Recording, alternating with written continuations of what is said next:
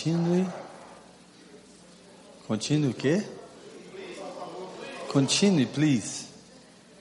Glory, glory. Continue. Amém. Amados, quando o apóstolo Paulo encontrou com Timóteo, lá no livro de Atos, Timóteo já era crente, não foi Paulo que ganhou Timóteo para Jesus. A Bíblia diz que ele era filho de mãe crente judia e de pai grego.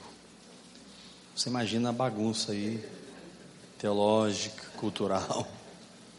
Cristianismo, judaísmo e Grécia, tudo na cabeça do menino. Mas aí aparece um pai. E pai é aquele que resolve as bagunças da nossa cabeça. Pai pega Timóteo, apóstolo Paulo, pega Timóteo, lança o manto sobre ele. Timóteo começa a caminhar com Paulo. Lá na frente, no, na sua primeira carta a Timóteo, Paulo usa uma expressão interessante. Paulo fala assim: Timóteo, verdadeiro filho na fé. O que é isso, pastor? Significa que Timóteo ele passou por um, por um reengendramento. Não tem essa palavra, pastor, creia agora. Não, acho que ela existe. Timóteo passou por um reengendramento. É como se você entrasse novamente no útero e nascesse a terceira vez, aleluia. Claro que você já é salvo, mas muitas vezes nós somos filhos de um sistema, somos filhos. Acho que vou sentar hoje, pode? Se não puder, vou sentar assim mesmo. Quem já assistiu eu aula sentado? Você aguenta. E é nessa mesinha azul aqui. Ah, agora pronto, irmão. Dá uma mexidinha na cadeira para você me ver, senão complicado. Se ajuste onde você estiver. Quando eu fizer assim, você se ajusta de novo, tá? Oi? Sim. Eu, quando eu prego mascando chiclete, eu prego três horas, irmãos. Assim. Porque. É, eu prego mais quando eu estou masticando chiclete. Então, Paulo encontra com Timóteo. Paulo, você pode abaixar aqui agora, retor. Paulo, ele começa a trabalhar com Timóteo lá na frente. Ele chama Timóteo de verdadeiro filho na fé. E é muito importante que você compreenda o princípio da paternidade. Em 1 Coríntios capítulo 1, 2, 3 e 4, os irmãos estavam assim, bem na mamadeira mesmo, bem na chupeta, e uns diziam assim: Eu sou de Paulo. Aí aparecia uma luz no reino do Espírito, meninice. Aí um outro grupo dizia assim: Eu sou de Cefas. Aí, pom, wrong. Olha, Eric, eu sei mais palavras, tá vendo? Tá errado. Aí outro grupo dizia assim: Eu sou de, de Apolo. Wrong. Tinha um grupo que dar de espiritual, dizia assim: Eu sou de Cristo. Esse grupo é o pior dele, sabia? O grupo que fala assim: Eu sou de Jesus, eu, eu sou os mais rebeldes. Mas Paulo condena isso, porque na verdade os irmãos estavam operando debaixo de uma divisão, né? Você vai lendo a carta de 1 Coríntios e Paulo deixa muito claro isso. Eles estavam debaixo de uma operação de divisão. Você percebe que no capítulo 3, bem no final, Paulo diz assim: Seja Paulo, seja Apolo, seja Cefas, tudo é vosso. Voz de Cristo e Cristo de Deus. O que, que Paulo estava dizendo? Paulo estava dizendo: Olha, eu dou para vocês ligações no corpo de Cristo. Então, Apolo fala de uma ligação que eles tinham no corpo que não podia ser negociada. Paulo fala de outra ligação no corpo de Cristo que não podia ser negociada. Pedro, da mesma forma, porque ninguém tem tudo. Nem todo mundo tem toda a verdade. Você não vai encontrar tudo em uma pessoa. Você não vai encontrar.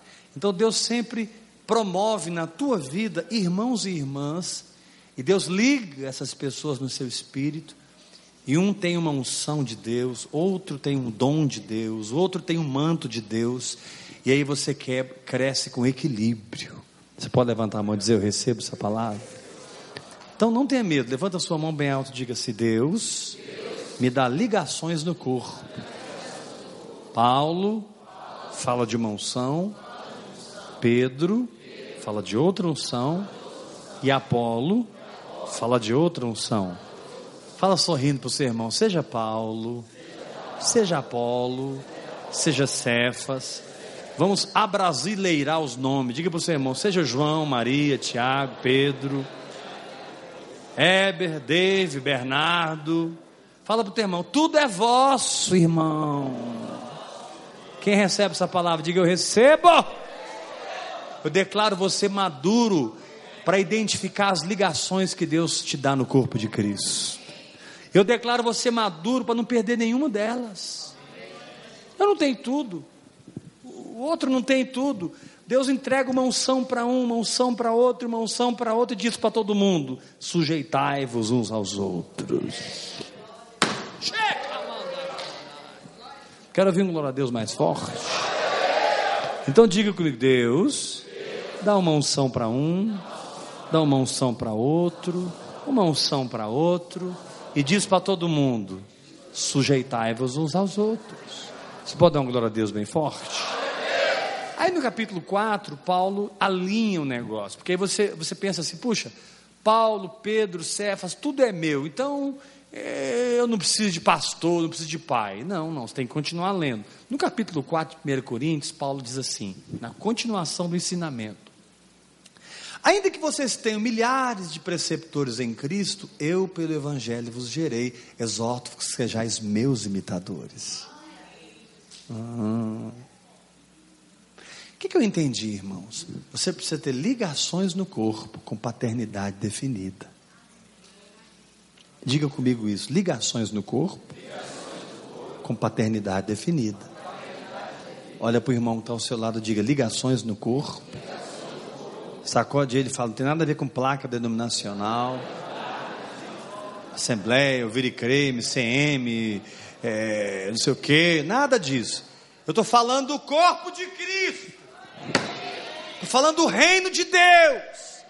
Estou falando de, de, de, instituição. Eu estou falando de Cristo. Cristo está sendo proclamado aqui nesses dias.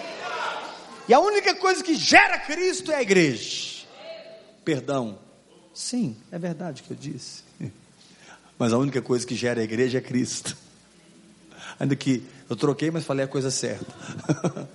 Porque nós geramos a igreja, geramos Cristo, amém, irmãos? Mas diga forte comigo, a única coisa que gera a igreja é Cristo. Então, um corpo.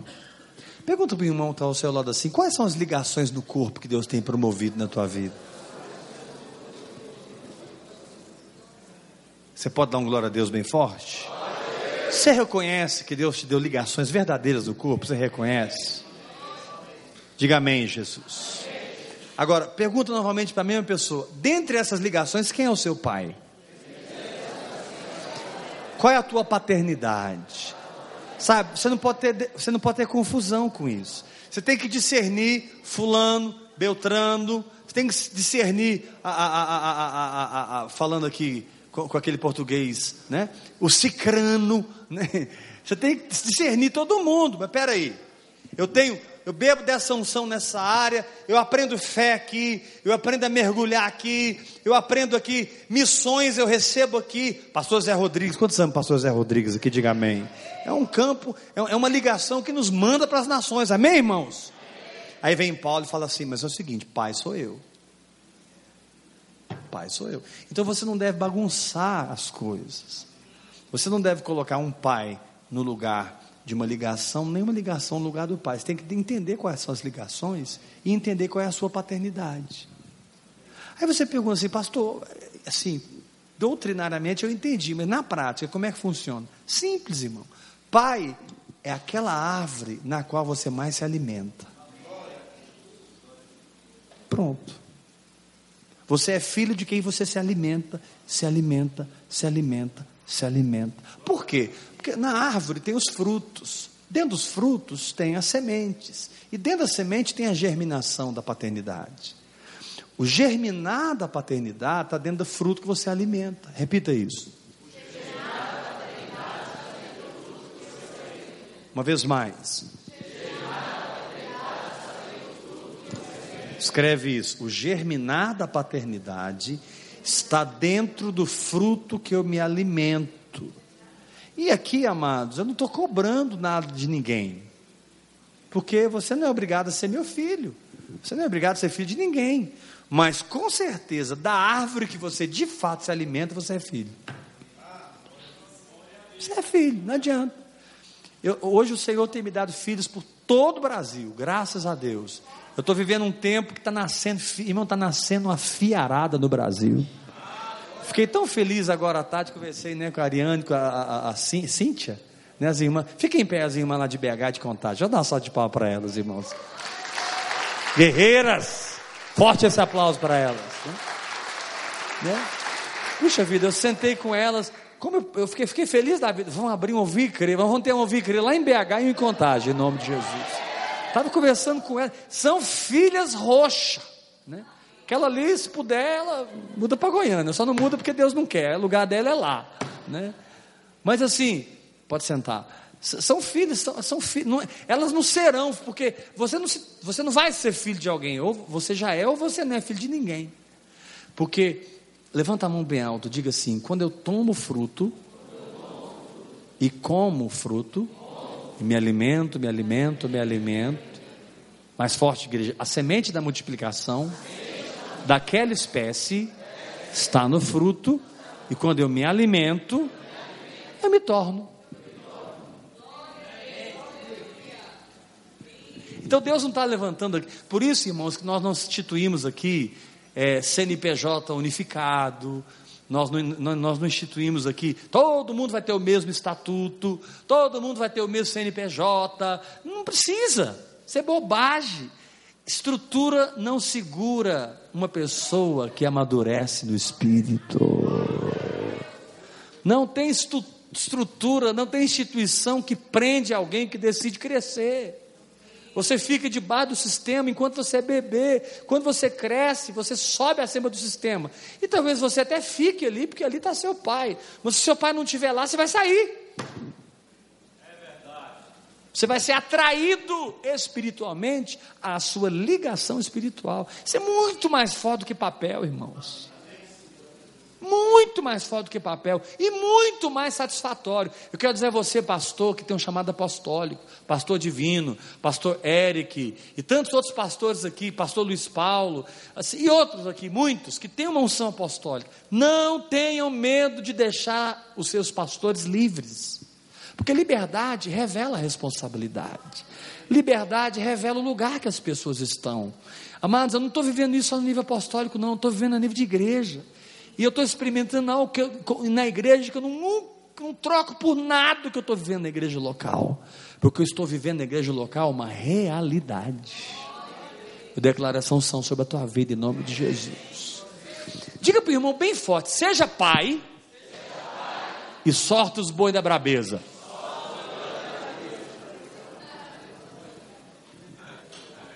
Poucos entenderam essa linguagem, mas vamos lá. Sacode o seu irmão, fala forte. Seja pai. Claro que as irmãs vão ouvir, seja mãe, né? Pelo amor de Deus. Vamos lá. Fala para o teu irmão, seja pai, seja pai. e solta seus filhos. Porque a ligação espiritual os manterá ligado com você, os manterá fiéis a você. E aqueles que são maduros vão honrar você. Os maduros vão. Ah, fulano não me honra. Claro, ele é bebê. Quando ele amadurecer, ele vai te honrar. Honra não é coisa para criança, honra é para quem amadureceu. Por que, que eu não surto com alguns filhos meus que não me honram? Porque são bebês ainda. Eles são crianças, estão com uma madeira na mão. E alguns são pastores, bebês. Pastor tem igreja com eles. Agora, nunca vi alguém amadurecer e não honrar. A maturidade vai fazer de você um. Você vai honrar o seu pai. Estou falando de finanças mesmo. Quantos têm honrado seu pai, seu pai espiritual? Que dá uma glória a Deus bem forte.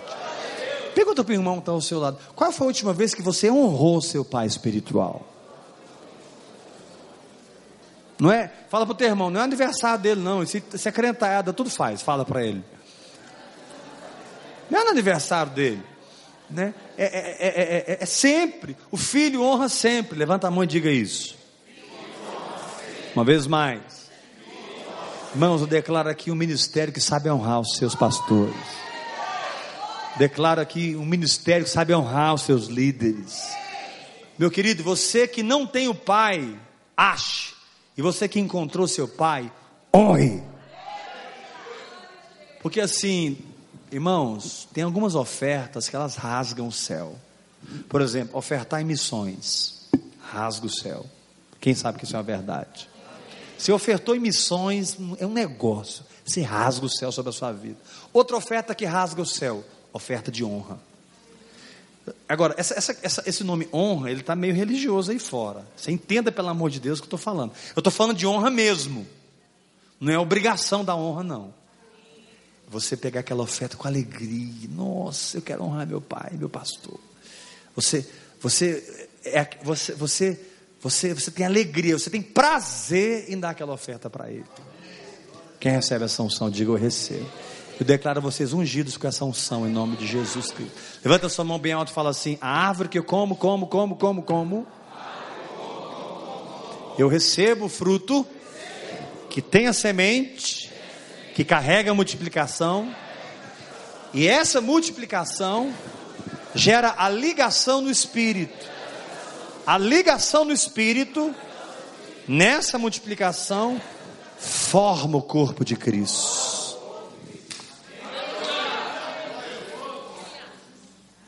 Então o que nós vamos experimentar não é um sistema, nós vamos experimentar o corpo de Cristo, por ligações espirituais verdadeiras, com paternidade definida.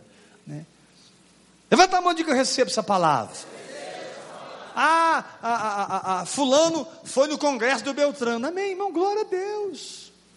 Amém, que vá, tem, meu Deus, tem homem de Deus demais aí, né, que, que vão te dar coisas que nós não vamos te dar. Agora, não deixa a sua cabeça bagunçar, irmão, pelo amor de Deus. Não seja menino. Não chega lá e fica bobinho. Ai, ai, acho que eu estou no lugar errado.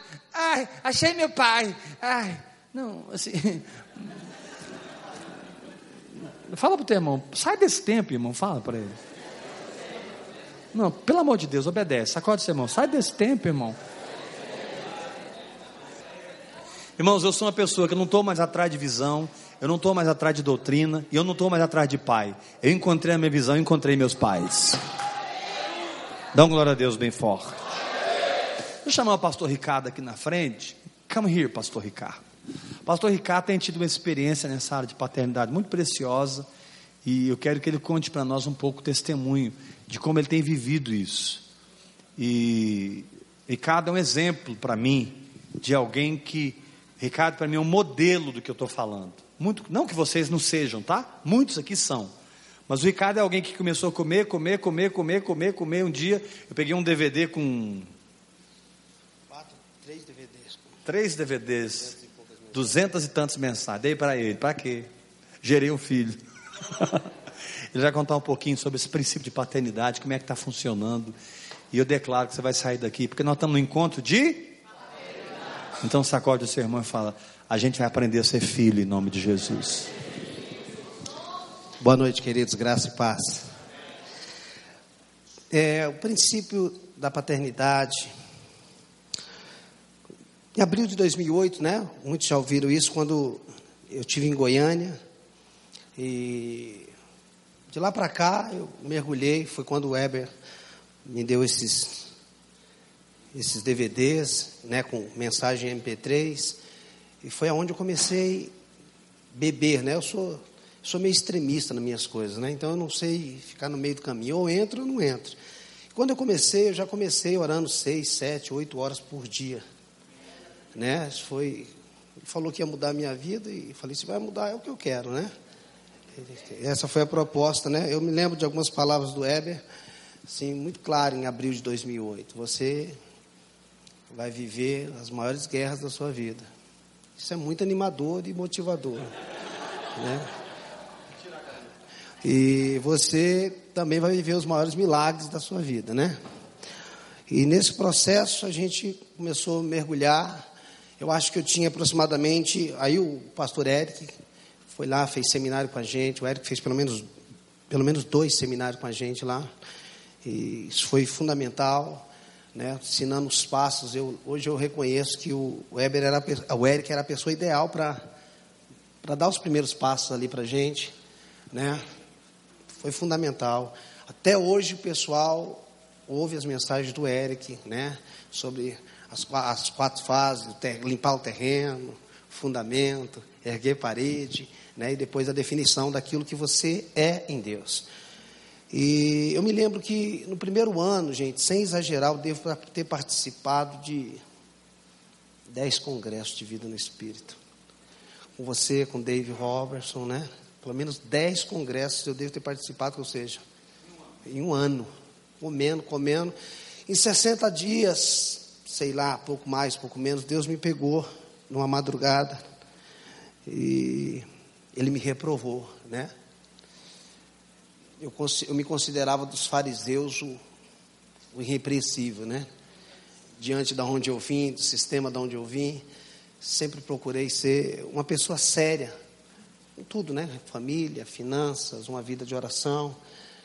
E mais uma certa madrugada eu tive uma experiência com o Senhor que foi um divisor de águas na minha vida. Então você imagina que você está aí aproximadamente 60, 70 dias orando diariamente, quando o Senhor, numa madrugada, me reprova assim, literalmente. Ele só não me disse assim, você está indo para o inferno. Ele não disse com essas palavras, mas naquela noite eu entendi que se o Senhor voltasse, eu estava perdido. Isso na comparação que eu tinha em relação às pessoas que eu tinha como que eu andava, né? Eu, eu, estava muito acima da média, né? Lendo trinta e poucos livros por ano, lendo a Bíblia pelo menos uma vez e meia por ano. Então pegava um livro, dividia por cinco, de segunda a sexta eu lia aquele livro. Essa era a minha disciplina, porque eu achava que eu precisava fazer algo para chegar em um lugar, né? E Deus começou a me desintoxicar. Eu passei anos sem, sem ler livros, né? Além do que eu li, mergulhando no Espírito, que eu vim, já levei para toda a liderança. E foi esse processo, mas é, naquela madrugada, Deus acabou comigo de verdade mesmo. Então, aquilo ali já seria fundamental, já seria um fundamento para mim não ter que voltar atrás. Porque eu fui reprovado é, é, muito, muito chocante quando eu falo isso, porque eu sinto no, assim, no meu coração, uma coisa é alguém falar para você, você está errado nisso. Né? E eu, de verdade, a semelhança de Paulo, ninguém teria como me questionar na vida que eu vivia, né? Dentro dos princípios que eu vivia. O que me fez vir para Goiânia foi uma palavra que a minha esposa veio para o encontro, o encontro profético, eu não vim, eu estava viajando, ela veio, e quando ela falou que o Weber pregou uma palavra, uma palavra me despertou a vir para cá. Aí eu passei uma semana, foi aí que começou todo esse processo, mas naquela madrugada eu, eu fui reprovado pelo Senhor e se eu já era radical em relação às minhas decisões, ao, em meio àquela experiência chorando, assim, acho que urrando, eu não sei como minha esposa não me acordou. De madrugada, quando eu acordei, que eu dei por mim que eu estava acordado, eu não me contia com as lágrimas que corriam dos meus olhos, porque eu não tinha controle. Eu desci para a cozinha e minha esposa estava fazendo café e ela falou o que aconteceu. Eu estava chorando compulsivamente, assim. É, é, é, é eu falei para ela, Deus me reprovou. Né? Pensa em Jacó no Val de Jaboque. Né? E foi isso que aconteceu. E logo após o café, eu liguei para a igreja, os pastores em tempo integral, falei, a partir de hoje eu não apareço mais aí. Né? Eu era uma pessoa de, de fórmulas prontas, respostas prontas. Né? Sabia qual era a receita para cada situação que acontecia na igreja. né? Porque a gente começa a ser treinado a viver nisso daí, né? Esquecemos que pessoas são singulares, né? Você não trata cada uma como você faz um bolo. Cada pessoa, você precisa de uma direção do Espírito para caminhar, para lhe direcionar, né? Não tem como. E, e aí, agora eu agora estou em crise, porque Deus me reprovou, e eu mergulho. Se eu já orava seis, sete, agora eu me tranquei para o quarto, ficava olhando pela janelinha, aquele dia de sol, doido para pegar o carro, ir para a igreja, trabalhar, para fazer as coisas, né? E, e eu tinha uma palavra, eu fui reprovado aquilo. Foi tão. Tinha que ser algo muito forte, porque se fosse algo que não fosse forte desse jeito, não me parava. Porque eu era um ativista, né? As pessoas brincavam comigo na igreja, se quiser esconder do pastor, vai para a casa dele. Você imagina isso, gente? Se quisesse esconder do pastor, hoje, gente, ter sido uma coisa muito, assim, para mim tirar de casa hoje, é muito difícil. Tem dia que eu, tem época, tem mês que eu deixo, a, deixo de cortar o cabelo, vai ficando grande, porque eu não quero ir, sair de casa. Assim, gente, sair de casa hoje me incomoda. O sistema, o mundo, Pegar um carro e sair na rua, para mim, me incomoda hoje. Eu não sei, às vezes eu falo para o Luiz Paulo, eu não consigo mais viver na rua, gente. O dia inteiro trancado, orando, orando, orando, orando, orando. E todo esse tempo, eu, nós, eu e o Weber, nós nos tornamos amigos, nos relacionamos e, e tal, e, mas não tinha essa, essa ligação de paternidade. Às vezes o congresso de Barretos, ele me chamava para as reuniões é, à tarde com os pastores, e ele falava, olha, o Ricardo não está ligado com a gente, mas é meu amigo, está aqui. Eu participava porque ele me convidava. Eu não sei, queridos, na verdade, não é que eu não sei, mas o trauma denominacional me afetou muito, me machucou muito. Fui muito ferido na denominação. E eu não quis me ligar assim, de uma forma leviana. Eu esperei o tempo, nós fomos nos conhecendo, viajamos juntos, né? Viajamos juntos. Eu viajei com ele, estando próximo, conhecendo. É, o Weber, quem sabe como ele disse hoje de manhã aqui, quem se aproxima dele, ele é transparente demais, né? Isso é bom, né? Porque quando nós andamos num relacionamento de perfeição, o nosso nível de exigência, o nosso nível de, de exigência tem que estar ligado ao nosso nível de comprometimento. Às vezes nós somos exigentes, mas não estamos comprometidos no mesmo nível. Então o nosso relacionamento é unilateral e não bilateral. Então, se o nosso relacionamento é baseado em perfeição, Deus não andaria com a gente, porque a gente não foi, nem é e nem vai ser perfeito amanhã. Você está entendendo? Então, quando Deus é aquele que nos perdoa hoje, sabendo que vai nos perdoar amanhã. Então, eu acho que o nosso relacionamento, o que nos faz andar juntos, é uma ligação no espírito. Amém. E não a perfeição. Porque se for para andar em perfeição, queridos, perfeito é só música de casamento no dia da entrada. Não é verdade? Música de casamento não tem problema nenhum. Quando vai entrando, né? Ali é maravilhoso. Depois você, você vê que não é aquilo, né? Então.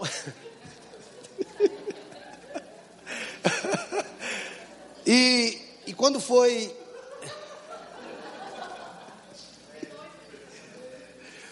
Quando foi, acho que em outubro, nós estamos em 2014, outubro de 2013, eu estava domingo à tarde em casa, na sala, orando, meditando um pouquinho sobre o que, que eu iria ministrar. Foi quando Deus me deu aquela palavra sobre como Jesus começa o ministério dele.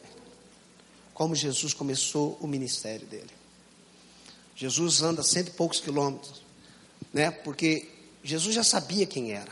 A questão da paternidade, você não vai andar com alguém porque você não sabe quem você é. Você vai andar com alguém justamente porque você já sabe quem você é. Se você não sabe quem você é, você não tem que definir nada. As pessoas às vezes casam para ser feliz. Se você não é feliz, gente, não casa com ninguém não, porque você vai fazer os outros infelizes. A palavra, sol, a palavra solteiro quer dizer completo, não está faltando uma banda. Ou seja, você só casa quando você se torna completo.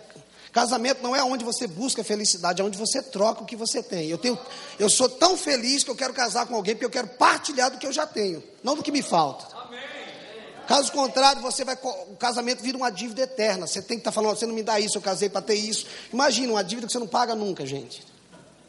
Então, às vezes, nós estamos num relacionamento, como o Weber disse, ele falou algo muito forte hoje de manhã. Às vezes, nós estamos buscando um ídolo. Sabe, queridos, nós, nós, acho que a maioria aqui é, é pastor, tem mais pastor aqui do que gente. Oh. Querido, brincadeira, gente. Nós Brincadeira, mas é verdade, né? Então, é, é, as pessoas elas trocam de pastor, elas estão insatisfeitas com o pastor, mas a gente não pode estar insatisfeito com ovelha, não é verdade? Né? Às vezes eu falo para a igreja, gente, às vezes dá vontade de fazer igual o time de futebol, no final do ano colocar uma lista, você passa lá e vê se o teu nome estiver lá, você está dispensado.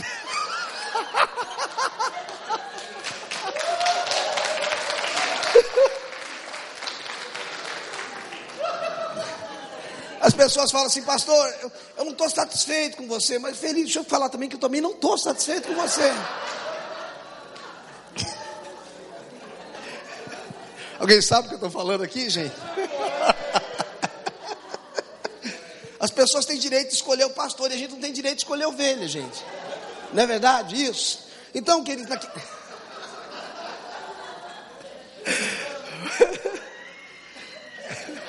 Ele não vai parar. Gente, naquele domingo, naquele domingo à tarde, Deus me deu uma palavra sobre o ministério de Jesus. Ele poderia, ele já sabia quem ele era. Ele poderia ter começado o ministério ressuscitando o morto, indo para o tanque de Betesda. Ele poderia ter começado de qualquer outra forma. Porém, ele decide andar cento e poucos quilômetros atrás de um homem que era totalmente diferente dele. João Batista era o oposto de Jesus. João Batista não comia na casa de ninguém, não vivia no templo, não, você não encontra João Batista na festa na casa de ninguém. E Jesus não perdia uma festa, gente. É ou não é? Levi se converte de dia, Jesus está na casa dele comendo. Então, paternidade, eu não procuro paternidade porque é igual a mim. Eu procuro, eu, eu entro em paternidade por causa de uma ligação de espírito. O que nos faz andar junto não é ser igual, é a captação de um espírito, queridos. Queridos, o que nós precisamos entender aqui é que a ideia não é as pessoas se tornarem Heber. A ideia aqui é você se tornar o que você é em Deus. Porque senão a gente vai virar Babilônia. Que é o princípio da Babilônia, todo mundo igual e fazendo a mesma coisa. Você está entendendo? E a ideia não é fazer a mesma coisa, a ideia é você se tornar o que você nasceu para ser. Esse é o princípio da paternidade. Então, João Batista, ele caminha, quando ele vai até Jesus, ou Jesus, quando chega até João Batista, perdão, quando ele chega até João Batista, João Batista diz: Eis o Cordeiro de Deus. E ele diz: João Batista, eu vim aqui para que você me batizasse. E João Batista diz o seguinte: Eu é que careço ser batizado por você e você vem a mim. E Jesus diz: Olha, João Batista, convém que seja assim, para que se cumpra toda a justiça. Essa palavra justiça significa condição pela qual você, condição pela qual você se torna aprovado. Então Jesus está se colocando numa condição pela qual ele está sendo aprovado. Você está entendendo isso? E nesse momento o céu se abre e uma voz do céu que diz: Este é o meu filho, em quem me comprazo. E qual é a alegria dos céus? Porque Jesus está se batizando? Porque o céu está feliz porque Jesus está se batizando? Qual era o batismo de, de, de João, gente? Tá, Jesus precisava se arrepender do quê? Então o céu não está não tá feliz porque Jesus está se batizando, porque ele não precisava se arrepender. Os céus está feliz porque Jesus está entrando em uma nova dimensão. Durante um tempo ele estava na dimensão da, da paternidade biológica, que era a dimensão de Maria e de José. Só que agora ele está adentrando numa, numa dimensão de, de autoridade ministerial. Jesus não faz milagres até encontrar uma autoridade. Você não começa o ministério fazendo, você começa o ministério submetendo. Porque nós só estamos prontos para direcionar quando somos direcionados. Só estamos prontos para falar quando aprendemos a ouvir. Estamos prontos para levantar quando aprendemos a ficar sentado. Então a gente não começa fazendo, a gente começa submetendo. Então esse é o princípio ministerial, gente. Então às vezes nós estamos gerando fruto do nosso trabalho. E nós não temos fruto do nosso relacionamento. Queridos, nosso, os nossos maiores problemas ministeriais, sabe o que, que são? Aquilo que nós geramos no trabalho. Os nossos maiores problemas ministeriais são frutos daquilo que nós geramos no nosso trabalho, não do nosso relacionamento. Ministério, queridos, não nasce do trabalho, ministério nasce do relacionamento. Ministério é um filho que Deus me engravidou, lá no quarto da intimidade, ele falou: entra para o teu quarto. Eu comecei a me relacionar com ele, ele me engravidou, o ministério nasceu e o pai do menino sustenta ele.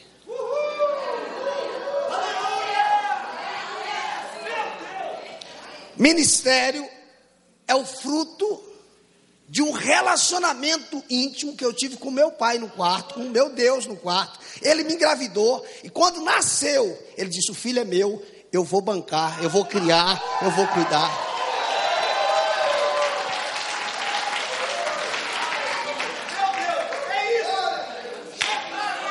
Queridos, Deus não é irresponsável. O filho que ele fez, ele cuida, ele alimenta, ele sustenta. Você está entendendo isso? Ninguém que gerou isso no relacionamento vai ter problema. Todo relacionamento gera trabalho, mas não é o trabalho que gera relacionamento. Você está entendendo? Às vezes, querido, nós temos trabalho para relacionamento. Então, aquilo que nós estamos fazendo, nós precisamos ter, ver se o que estamos fazendo tem a ver com Deus, glorifica a Deus e edifica pessoas. Se aquilo que nós estamos fazendo não, não glorifica a Deus e não edifica pessoas, não tem por que ser feito. Então, queridos, eu, naquela tarde, mais uma vez eu fui confrontado, porque Deus me disse assim: você pode crer nisso que eu vou falar ou não? É, um, é uma, algo que Deus me direcionou.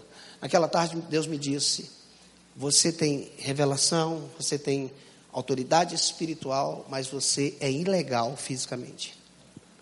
Isso foi o que Deus me disse naquela tarde. Você não tem autoridade sobre a terra, porque você não submeteu a ninguém terreno quando na verdade o meu próprio filho se submeteu. Então Jesus se submete a João Batista, não porque ele era igual, mas porque ele era a única autoridade. Anás e Caifás já tinham se corrompido.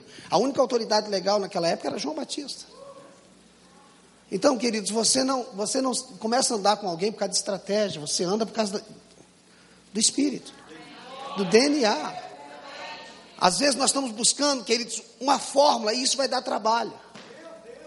Às vezes nós estamos gerando paternidade como reflexo do trabalho e não do relacionamento. E esse é o nosso problema, queridos. Então, eu já estava andando com, com o Heber aproximadamente quatro anos, quatro, foi isso mesmo, cinco anos. Foi quando Deus colocou no meu coração para essa, essa ligação. Ou seja, nós nos relacionamos, nós nos conhecemos e depois nós nos ligamos. Ou seja, então não tinha novidade depois disso. Não vai ter decepções depois disso, porque eu, já conheço ele, ele me conhece. Você está entendendo? Então, isso nasce por causa do relacionamento, nasce por causa de quem você tem se alimentado. Queridos, a questão de Ismael e de Isaac quando Sara percebe que não vai poder dar um filho para Abraão, ela chama a serva dela, escrava egípcia. Escrava egípcia, fala do que? Só de trabalho. Então, Sara diz o seguinte: já que eu não posso me edificar, já que eu não consigo me realizar no meu relacionamento com o meu marido, eu gostaria que você fizesse um trabalho para mim, H. Essa noite você se arruma, vai deitar com meu marido. E eu vou me edificar através do teu trabalho. Então, o que Agar fez naquela noite? Ela teve uma noite de amor com Abraão? Ela teve uma noite de trabalho e não de relacionamento. Noite de relacionamento, noite de relacionamento, quem teria era Sara, não Agar. Agar foi obedecer uma ordem, afinal de contas ela era escrava. Você está entendendo isso? Então, queridos, quando a criança nasce, era fruto do que? De um relacionamento? Fruto de um trabalho. E Deus não aceita fruto de um trabalho, se não nasceu no relacionamento. Então é por isso que Deus fala para Abraão: sacrifica o teu único filho. Por que, que não fala de, de Ismael? Porque aquilo é fruto do teu trabalho e não fruto do relacionamento. Você está entendendo isso, queridos? Tem gente que nasceu com a gente por causa do trabalho, não por causa do relacionamento. Você sabia, escute, você sabia que a partir de Jesus, ninguém recebe sacerdócio sem receber filiação? A partir de Jesus, ninguém recebe trabalho sem se tornar filho. Quando Jesus ressuscita, baseado no livro de João, Jesus ressuscita e diz para as mulheres: Dizei aos meus irmãos. Até então, Jesus tinha chamado ele de discípulos, de apóstolo, de amigos, mas nunca de irmãos. Porque até então eles não eram irmãos, porque Jesus não tinha ressuscitado. Mas quando eles ressuscitam, ele diz: Diz para os meus irmãos, agora nós somos irmãos. E Jesus diz mais: Diga para eles o seguinte: Eu subo para o meu Pai e o vosso Pai para o meu Deus e o vosso Deus. Jesus está falando, nós somos irmãos, eu estou subindo para o meu Pai e para o vosso Pai. Então, como Pai, eu tenho filiação, e como Deus, eu tenho sacerdócio. Então, Jesus era um filho que servia. Então, a filiação, a condição, vem primeiro do que o trabalho. Quando Deus criou Adão, Deus não criou um empregado, Deus criou um filho. Porque no princípio tinha criado Deus os céus e a terra. Se ele criou os céus e a terra, ele tinha criado os anjos, os arcanjos, os querubins, os serafins, ou antes disso já existia tudo isso. Quando ele cria, quando ele cria Adão, ele não cria Adão por, por trabalho, ele cria Adão por relacionamento. Porque se ele quisesse Adão para o trabalho, ele colocava anjo para trabalhar. Porém, todo relacionamento vai me conduzir para o ministério. Ou seja, todo relacionamento me conduz para o trabalho, mas não é o trabalho que me conduz para o relacionamento. Então nós deveríamos começar a nossa vida em Deus nos relacionando e não trabalhando. Você está entendendo? Por isso, queridos, que o relacionamento vai engravidar você daquilo que Deus tem para a tua vida. Queridos, um passarinho não faz força para voar. Quando ele fica maduro, ele voa. O pé de manga, ele não faz força para dar manga. Quando ele amadurece, ele frutifica. Se, se ainda não aconteceu, provavelmente ainda não amadureceu. Quando amadurecer, nasce naturalmente, não é fruto da força. Aquilo que está na sua vida vai nascer, meu irmão. Agora precisa nascer, crescer, amadurecer e nasce. Esse é o processo. Então, às vezes, nós estamos achando que é o trabalho. E o que geramos no trabalho dá trabalho. E um dia Sara disse o seguinte: na verdade, é, Sara disse o seguinte para Abraão: manda o filho da escrava embora, ou manda o filho do trabalho embora. Querido, de boa, você tem certeza que você vai entrar? Você vai entrar em vida no espírito mesmo? Vai embora, gente. O fruto do trabalho vai embora.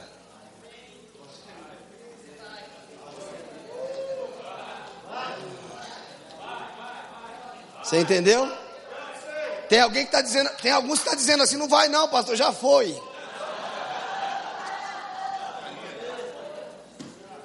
Queridos, queridos, aí, sabe o que, é que, é que Abraão faz? Ele vai para Deus e diz: Deus, Deus diz, não fala nada comigo, obedeça o que a tua mulher falou. Não é isso que Deus diz? Faça tudo que Sara mandar. Tipo assim, quando ela mandou você se deitar com a gás, você não veio falar comigo.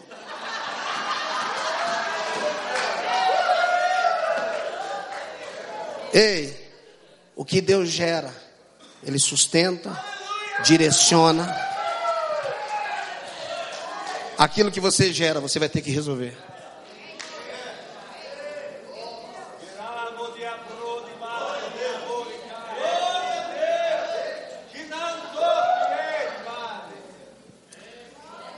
Sabe qual é a visão de um pastor, querido? É o seguinte: quando ele consegue um casal para tomar conta do ministério de casal, ele fala: agora eu estou resolvido nessa área.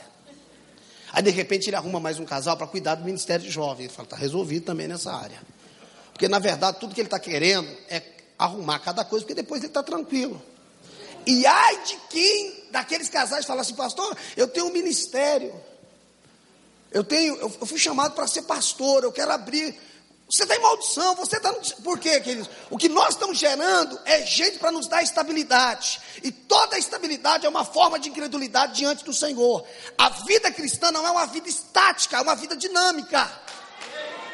Você está entendendo, queridos? A religião gerou em nós o seguinte: quando o cara está desempregado, você encontra ele, o cara está passando assim, na pindaíba mesmo.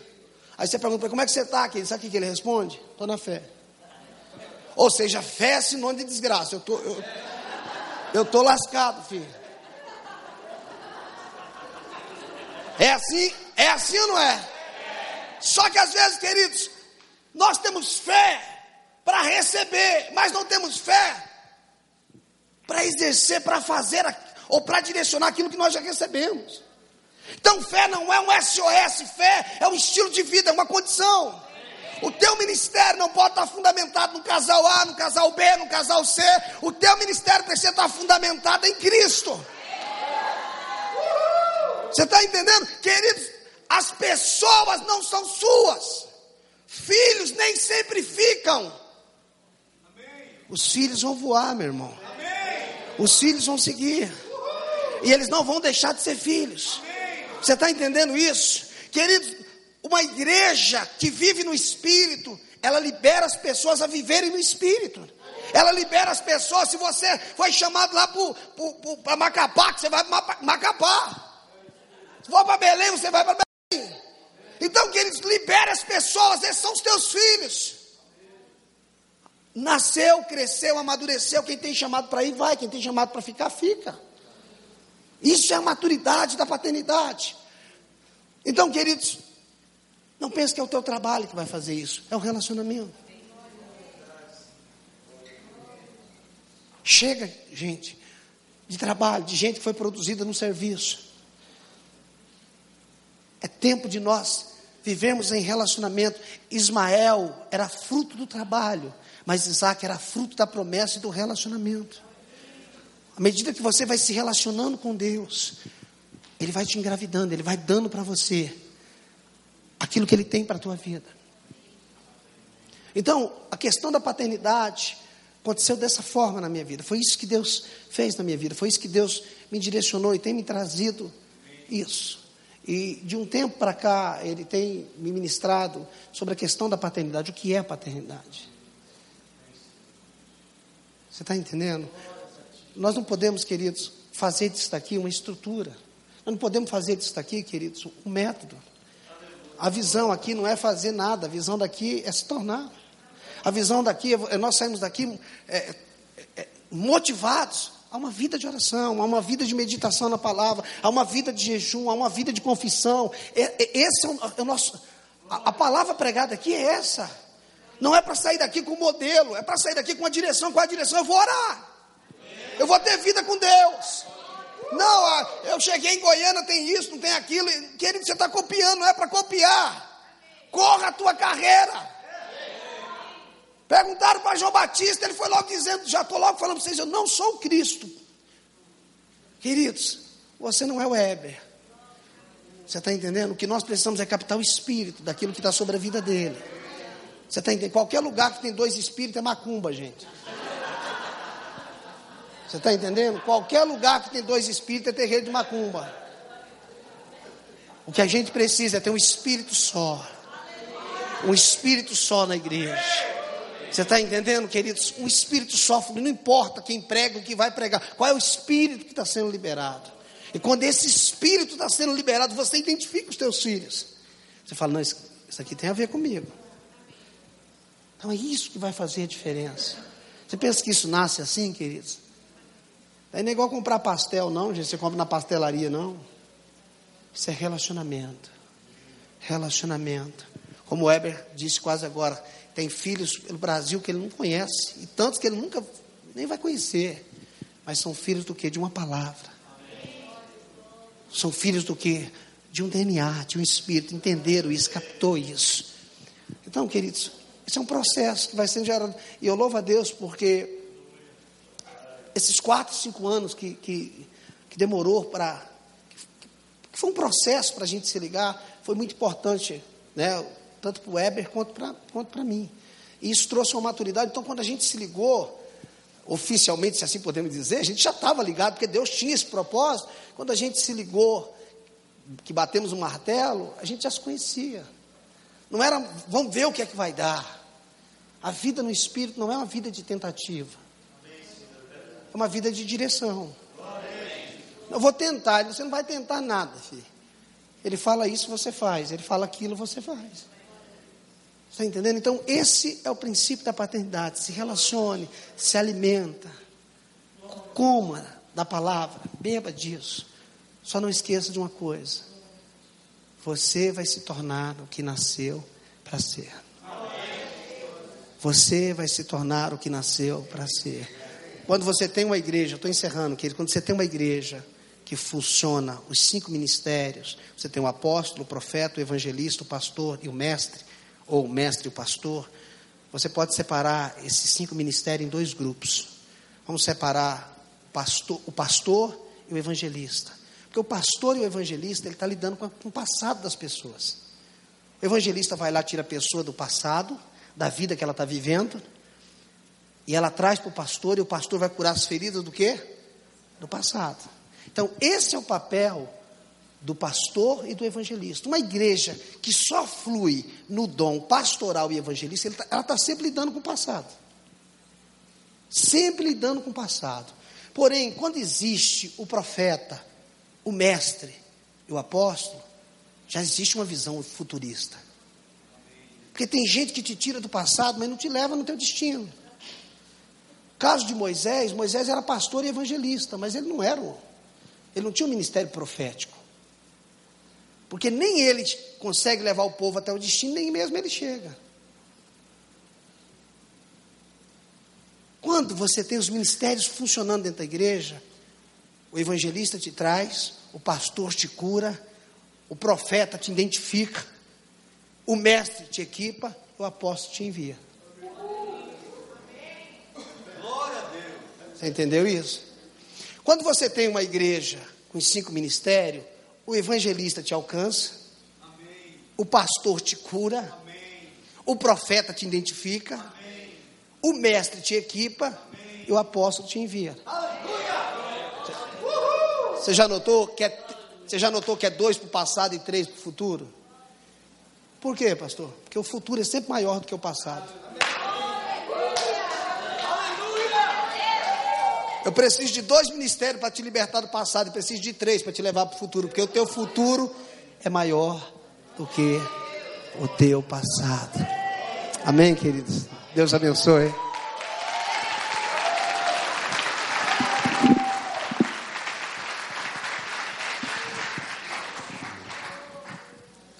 Até que ele está bombado, gente. O bicho está bombado, rapaz. Oração em língua. Oração em língua, né? Quantos foram edificados? Então diga assim comigo: ligações no corpo com paternidade definida. Eu declaro essa, essa maturidade na tua vida. Declaro que você não vai fazer confusão mais. Você vai saber quem está ligado com você numa área, quem está ligado com você em outra área, em outra área. Mas você vai saber quem é o Pai que está te dando destino em nome de Jesus Cristo. Amém?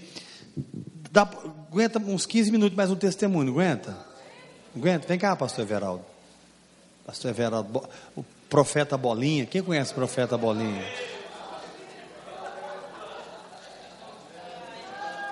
Pergunta para você, fala para você, irmão, se tiver um capiroto na sua igreja, leve esse homem lá, fala para ele. Conta um pouquinho como é que está sendo a paternidade.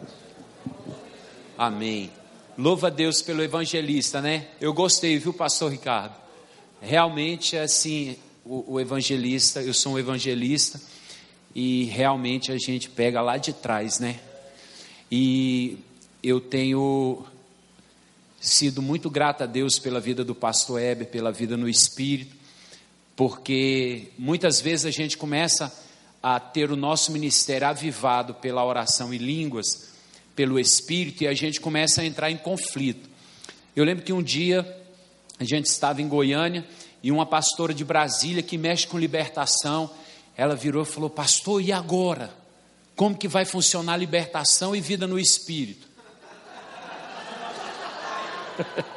Quem já pensou isso? Seja sincero. Pastor Heber não vai olhar para trás. Quem já entrou num conflito desse?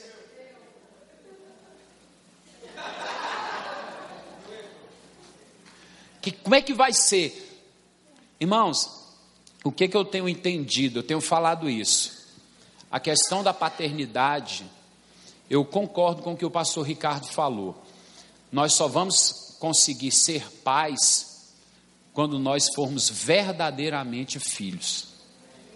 Então eu tenho sempre falado, o que, que eu tenho entendido sobre porção dobrada, unção dobrada? Unção dobrada é primeiro, quando eu me submeto debaixo de uma paternidade, que é a vida no Espírito, pastor Heber, eu recebo uma unção.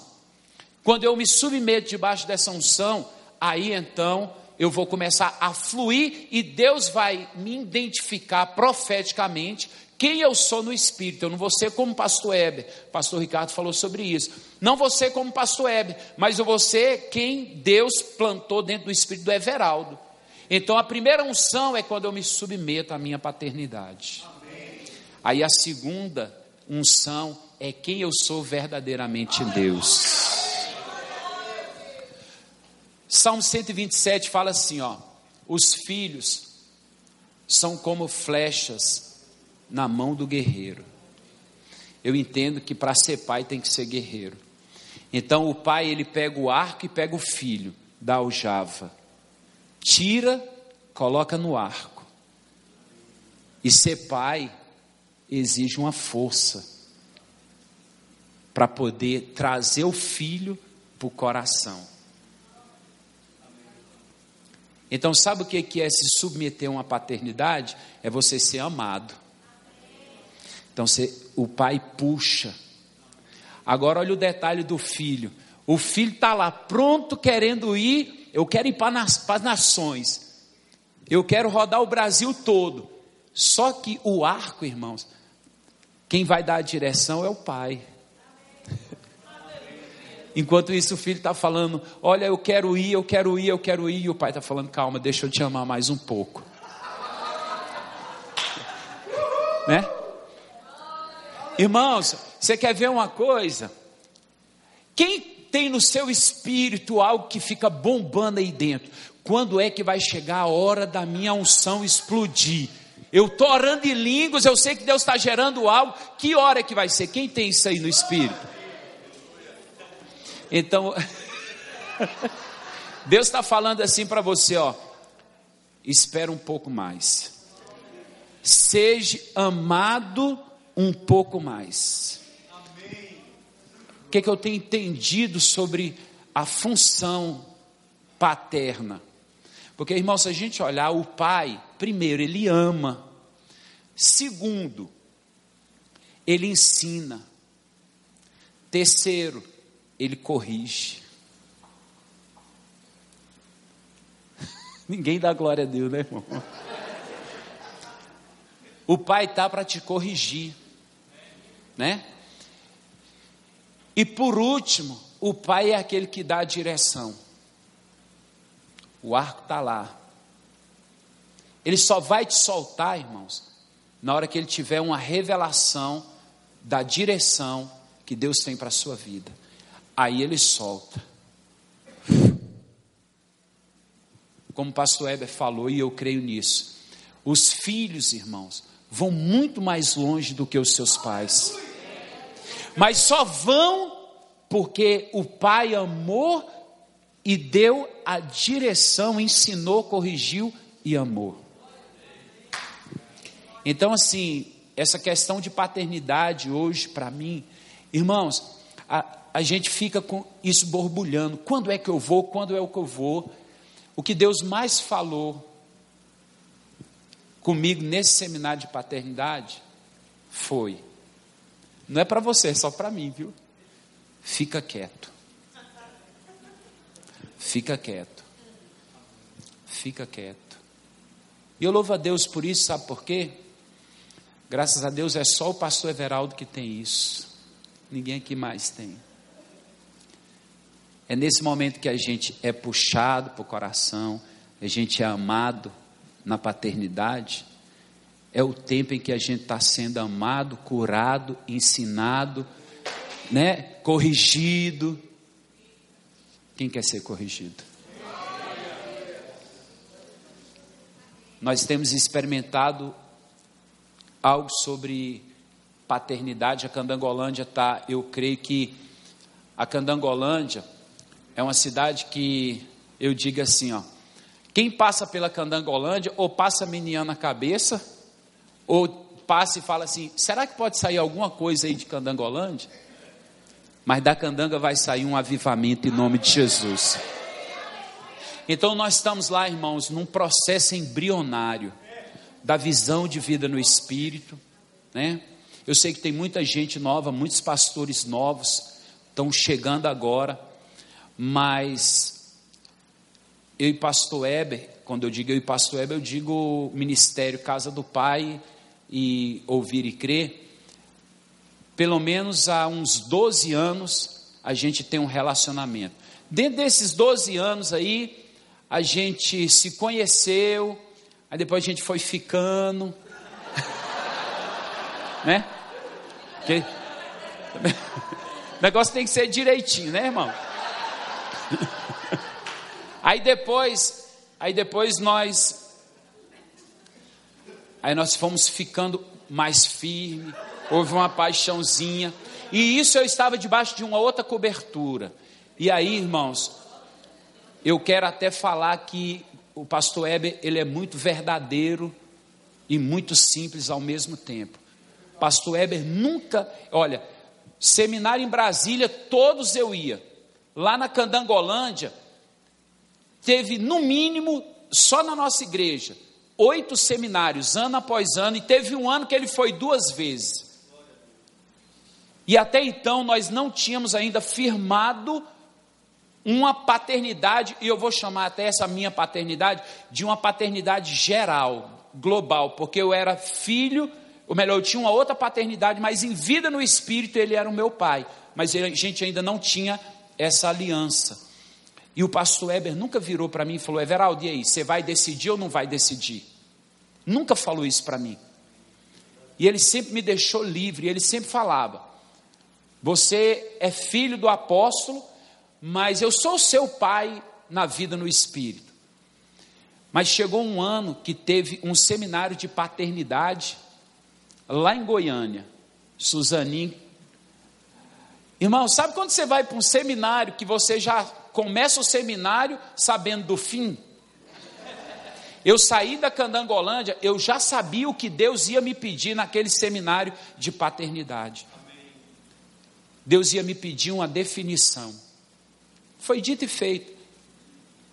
E eu tomei a posição. Aí eu resolvi não mais ficar, certo? Então eu decidi verdadeiramente ser um filho do Ministério Ouvir e Crer, filho do pastor Eber, da pastora Gleiva, filho de vida no Espírito, verdadeiramente. Voltei lá no meu apóstolo, que era o meu pai, sentei com ele, abri o meu coração, falei o que o Espírito tinha falado e ministrado no meu espírito, feito no meu ministério, e não uma palavra do pastor Eber mas o que Deus tinha falado comigo. E foi tão tremendo, talvez você fique, vai passar por isso. Mas sabe o que, é que o, meu, o meu pai até então me falou? Ele falou: Varão, eu já tinha percebido isso. Eu era que ia falar para você e ficar com o pastor Heber. Porque quando a coisa está resolvida no espírito, irmãos, até o seu pai vai estar, tá, que está ligado você no espírito, ele vai saber do que Deus está fazendo também no seu espírito. Fui lá pedir a bênção dele, ele orou por mim. E eu vim, e o pastor Heber me recebeu como filho, e nós temos caminhado nisso. Irmãos, hoje eu não vejo a minha vida, o meu ministério. Eu estou com um diácono aqui da nossa igreja. Irmãos, eu tenho falado de púlpito. Irmãos, eu não tenho uma estratégia para a igreja, eu não tenho um esquema para a igreja, eu não tenho um sistema para a igreja. E eu tenho falado o seguinte: se Deus não fizer nada nessa igreja, o pastor Everaldo não vai fazer. Né? Glória a Deus. E aí eu quero eu quero terminar falando duas coisas. Falando da reunião, da manifestação dos filhos de Deus, que acontece uma vez por mês lá na Candangolândia. Algo que nasceu pelo Espírito de Deus. Pastor Hebe ia pregar uma vez lá na Candanga, num domingo, e ele me liga no meio da semana, falou: Olha, eu vou ter que ir lá para Montes Belos, não vai dar para eu ir pregar aí, Everaldo. Eu falei: Aqui você está em casa, não tem problema.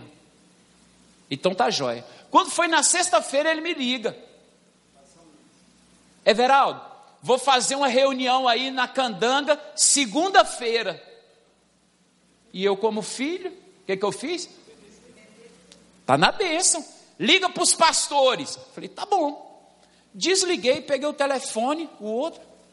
Pastor, segunda-feira, pastor Heber vai estar tá fazendo um culto aqui na igreja.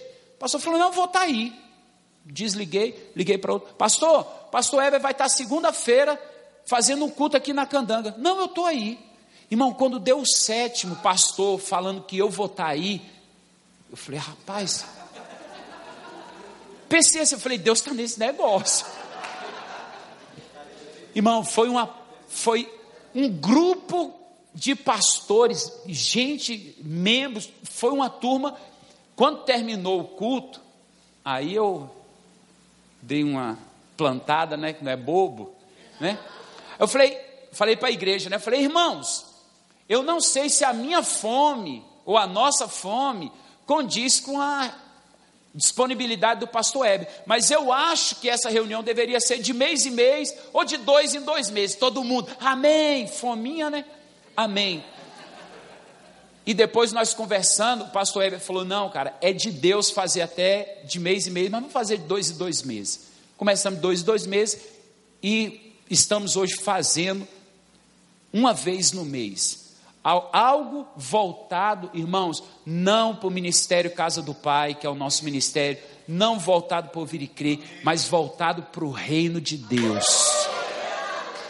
Hoje lá, irmãos, lá eu tenho telefones e e-mails de pelo menos 70 pastores. Desses 70 pastores, eu creio que pelo menos 40 pastores estão reunidos ali. Quer ver? Cadê os irmãos de Formosa? Os irmãos de Formosa vão para lá. Samambaia, que está aí, cadê Samambaia? Recanto das Emas. Cadê o Piauí? Ah, pé. Então, irmãos, olha que coisa tremenda. Deus, ele trouxe unidade. Unidade. Agora, unidade é diferente de agrupamento, ajuntamento. Porque ajuntamento a gente conhece muito bem, né? Os pastores se juntam para defender os interesses deles. Vamos reunir aqui os pastores, quem vai ser o deputado? Vamos aqui, quem vai ser o presidente? Quem vai ser o tesoureiro? E lá, nessa reunião da manifestação dos filhos, não tem nada disso. Não tem presidente, não tem vice-presidente, não tem ah, divulgo o meu evento. Eu divulgo o evento, ou melhor, nós divulgamos o evento via e-mail. Mas lá, irmãos, é só para ter comunhão, adoração e vida no Espírito. Então Deus, irmãos, Ele está fazendo algo sobrenatural lá na Candangolândia, por causa do reino. Agora, o que, que eu quero deixar com os pastores das suas regiões? Irmãos, começa a desenvolver relacionamentos a nível ministerial por quê? Porque o que Deus está fazendo hoje na Candangolândia, quando eu falo Candangolândia, estou falando de Brasília e do entorno. Então, o que Deus está fazendo lá, irmão, Deus está soprando um vento e ele vai, ó, e vai cair lá na tua região, em nome do Senhor Jesus Cristo. Um lugar aonde você vai atrair outros ministérios para estar ligados. debaixo de uma única paternidade, chamada Jesus Cristo de Nazaré. Amém? Deus te abençoe em nome de Jesus.